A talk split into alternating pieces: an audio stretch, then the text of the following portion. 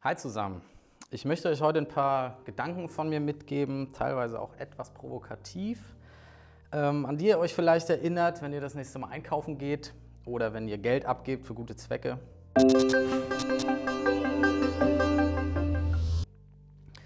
Genau, Gott setzt uns ja, ohne uns zu fragen, in diese Welt. Er nimmt uns auch wieder von dieser Welt. Und da er ja alles geschaffen hat, gehört das alles hier ihm. Und er vertraut uns das an und sagt, das ist für dich, du kannst es so nutzen, wie du möchtest. So, und entweder sagst du jetzt, ähm, so, jetzt ist das meins, oder du fragst Gott, Gott, was möchtest du denn, was ich damit mache, wie ich damit umgehe.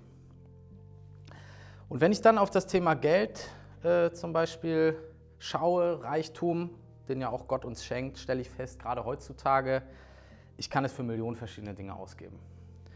Kleidung, Lebensmittel, Möbel, technische Geräte, und so weiter und so weiter. Und selbst bei den einzelnen Kategorien, ähm, da gibt es eine unglaubliche Spanne, was ich da ausgeben kann für die Produkte. Und wenn ich dann noch sehe, dass ich ja heutzutage auch alles auf Pump kaufen kann, sind mir eigentlich keine Grenzen mehr gesetzt. Zack, alle zwei Jahre neues Handy, monatlich mindestens neue Schuhe, Jacke, T-Shirts, dreimal im Jahr im Sommerurlaub, am besten in den Süden fliegen zur Sonne und so weiter. Und das machen wir alles, weil die Gesellschaft uns vorgaukelt, wir müssen das ausgeben, was wir haben. Wir müssen am Limit leben. Wenn ich mir was leisten kann, dann muss ich mir das auch leisten, dann muss ich das machen. Das ist Lebensqualität. Immer höher, immer weiter. Doch ihr habt bestimmt auch selbst schon mal festgestellt, es macht einen nicht glücklicher. Kurzfristig vielleicht, aber langfristig. Aber ich glaube, das ist für die meisten auch nichts Neues. Und ich mag den Satz, das letzte Hemd hat keine Taschen. Wir sind hier ein Bruchteil unseres Lebens auf dieser Erde bevor Gott uns zu sich holt und wir das richtige Leben haben. Daran glauben wir. Und deswegen frag dich vielleicht mal häufiger, wozu kaufe ich mir das? Wozu brauche ich eine neue Couch, wenn ich eine habe? Wozu brauche ich ein zwölftes Paar Schuhe? Wozu brauche ich noch einen Dekoartikel, der im Wohnzimmer verstaubt? Und wenn wir uns dann noch ausmalen, wo der ganze Kram herkommt, produziert wird, was das für Umwelteinflüsse hat, da will ich jetzt gar nicht näher drauf eingehen. Dafür reicht die Zeit nicht. Aber wisst ihr, wie viele Leute nicht mal ein Paar Schuhe haben? Oder wie krass sich ihr Leben verändern würde, wenn sie wenigstens ein Dach über dem Kopf hätten? Oder die Sicherheit, täglich was zu essen zu haben?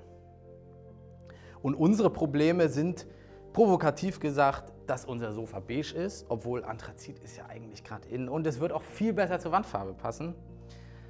In diesem Bereich bewegen sich ja häufig unsere Probleme, die verhältnismäßig oft gar keine Probleme sind. Also was wäre, wenn wir das Geld, was wir das nächste Mal jetzt sparen, wenn wir irgendwo einkaufen gehen, die Hose zurücklegen und sagen, eigentlich brauche ich die nicht. Das nächste Mal bei Aldi in der Grabbelkiste legen wir den Sandwichmaker zurück, weil eigentlich hat unsere Schwester einen, den kann man sich sowieso mal ausleihen. Dann können wir das Geld auch verteilen. Woanders hingeben, Leuten geben, die es vielleicht besser ausgeben würden oder dringlicher brauchen. Doch auch da habe ich wieder die Qual der Wahl.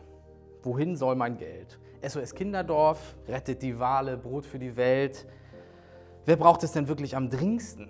Oder sogar der Obdachlose, der am Straßenrand sitzt. Ah, den habe ich schon mal mit einer Flasche Bier da sitzen sehen. Der kauft sich bestimmt nur Alkohol, lieber nicht.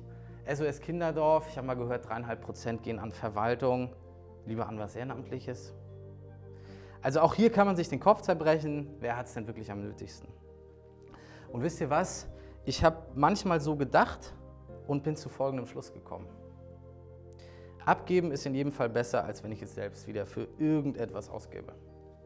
Denn was würde ich denn damit machen? Ich würde mir Bier und Pommes auf der Kieler Woche kaufen, ich kaufe mir einen Kaffee auf dem Weg zur Arbeit, ich kaufe mir eine dritte Winterjacke. Schöne Dinge, die ich mir auch gönnen kann, aber vielleicht nicht immer brauche.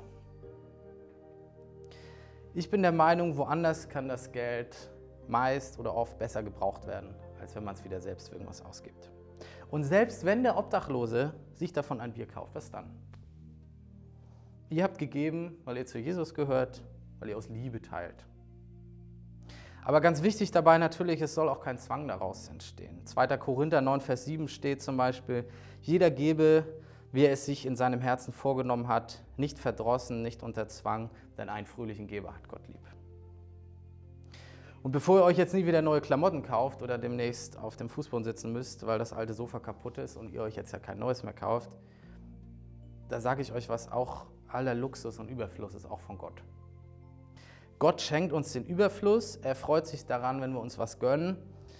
Das, das ist wie mit Kindern. Wir sind seine Kinder und ich stelle mir das so vor, wenn ich selbst Kinder habe ähm, und man sieht sein kleines Kind mit einem Eis in der Hand, es ist überglücklich, es ist am Strahlen. Man gönnt es seinem Kind und ich bin fest davon überzeugt, auch Gott gönnt uns als Kindern diesen Luxus und freut sich darüber.